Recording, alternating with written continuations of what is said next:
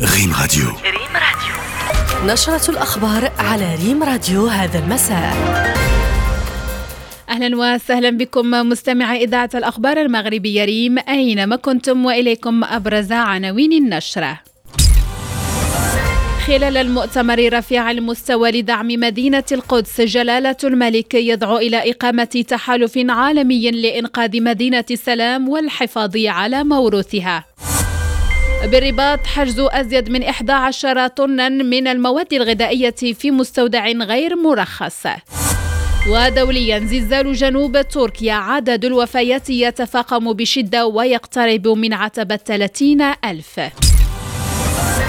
وفي تفاصيل النشرة مستمعينا دعا صاحب الجلالة الملك محمد السادس رئيس لجنة القدس إلى إقامة تحالف عالمي يجمع كل القوى الحية الملتزمة بالسلام والمؤمنة بقيم التسامح والتعايش من أجل إنقاذ مدينة السلام والحفاظ على موروثها الحضاري والإنساني المشترك. ويمثل رئيس الحكومة عزيز أخنوش صاحب الجلالة الملك محمد السادس رئيس لجنة القدس في مؤتمر دعم القدس الذي بدأ بدأت أعماله اليوم بمقر الأمانة العامة لجامعة الدول العربية بالقاهرة. وليد حميدي معه المزيد في هذا التقرير. في رسالة صاحب الجلالة التي وجهها إلى المشاركين في المؤتمر رفيع المستوى لدعم مدينة القدس الذي تنظمه جامعة الدول العربية بالقاهرة والتي تلاها رئيس الحكومة سيد عزيز خنوش. دعا صاحب الجلالة الملك محمد السادس رئيس لجنة القدس إلى إقامة تحالف عالمي يجمع كل القوى الحية الملتزمة بالسلام من أجل إنقاذ مدينة السلام. مدينة القدس تحظى بمكانة متميزة في وجدان الشعوب العربية والإسلامية. وبالتالي فالدفاع عنها لا يجب أن يكون عملا ظرفيا أو مناسبتيا وإنما ينبغي أن يشمل التحركات الدبلوماسية المؤثرة. وبعدما أكد جلالة الملك أن مدينة القدس تحظى بمكانة متميزة في وجدان الشعوب العربية والإسلامية أضاف جلالته أن العمل الميداني الملموس الذي تقوم به وكالة بيت مال القدس الشريف تحت إشراف جلالته الشخصي يهدف إلى دعم المدينة المقدسة والحفاظ على طابعها الحضاري. استعرض وزير الشباب والثقافة والتواصل محمد المهدي بن سعيد اليوم بدبي مختلف التجارب المغربية في مجال الشباب والمشاريع والبرامج التي تشتغل عليها المملكة.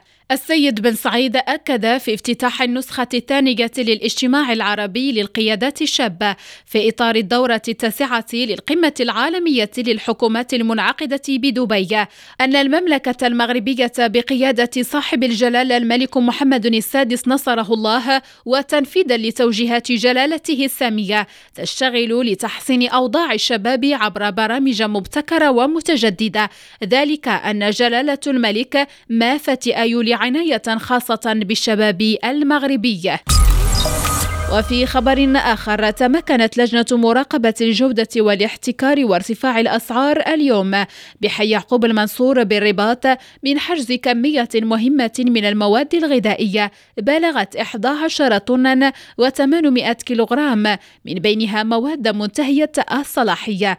هذا التدخل الذي هم مجموعة من المواد الغذائية منها الدقيق والقطان والفواكه الجافة والتوابل. بلغت كميتها الإجمالية ثلاثة أطنان ويأتي في إطار مقاربة استباقية تروم منع استغلال الظرفية الحالية والممارسات الاحتكارية التي تمس بجودة المواد الغذائية وبالسلامة الصحية للمستهلك.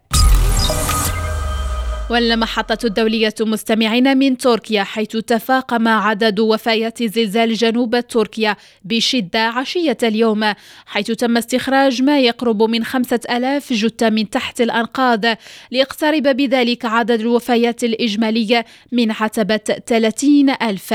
ودوليا دائما دعا الأمين العام للأمم المتحدة أنطونيو غوتيريش في رسالة بمناسبة اليوم الدولي لمنع التطرف العنيف عند عندما يفضي إلى الإرهاب الذي يصادف يوم 12 من فبراير دعا إلى العمل الجماعي لبناء مجتمعات أكثر سلاما وشمولا واستقرارا لا مكان فيها للإرهاب والتطرف العنيف. مبرزا أن الإرهاب يمثل إهانة للإنسانية فهو يستهدف الناس من جميع الأعمار والثقافات والأديان والجنسيات وهو يقوض القيم التي تربط بيننا. وفي الرياضة أشاد كارلو أنشيلوتي بالتنظيم الرائع والأجواء العامة عوامل ساهمت في تتويج الريال بين موندياليتو الذي نظم بالمغرب. لنستمع للتقرير التالي. خلال الندوة الصحفية التي أعقبت المباراة النهائية التي جمعت بين فريق ريال مدريد الإسباني ونادي الهلال السعودي على أرضية المجمع الرياضي الأمير مولاي عبد الله بالرباط برسم نهائي البطولة قال كارلو أنشيلوتي مدرب ريال مدريد إن التنظيم الرائع والأجواء العامة في الرباط إلى جانب المساندة الكبيرة للجماهير كلها كانت عوامل ساهمت في بصم الميرينغ على أداء متميز في منافسات الكأس معربا عن سعادته بتتويج النادي الملكي في البطولة التي احتضنها المغرب. وأضاف مدرب ريال مدريد أن تتويج فريقه بلقب كأس العالم للأندية يشكل دفعة قوية وعاملا محفزا للنادي لخوض باقي منافسات الموسم. كما أن هذا اللقب سيمنح النادي الملكي ثقة كبيرة لمواصلة منافسات البطولة المحلية وباقي المسابقات خاصة دوري الأبطال. وبالتالي المضي قدما نحو تحقيق النتائج الإيجابية. وتوج نادي ريال مدريد بلقب كأس العالم للأندية المغرب 2022 للمرة الخامسة في تاريخه عقب فوزه على الهلال السعودي بخمسة أهداف لثلاثة. بهذا الخبر الرياضي مستمعينا أينما كنتم قد وصلنا وإياكم إلى نهاية هذه النشرة نشكركم على طيب المتابعة وفي أمان الله.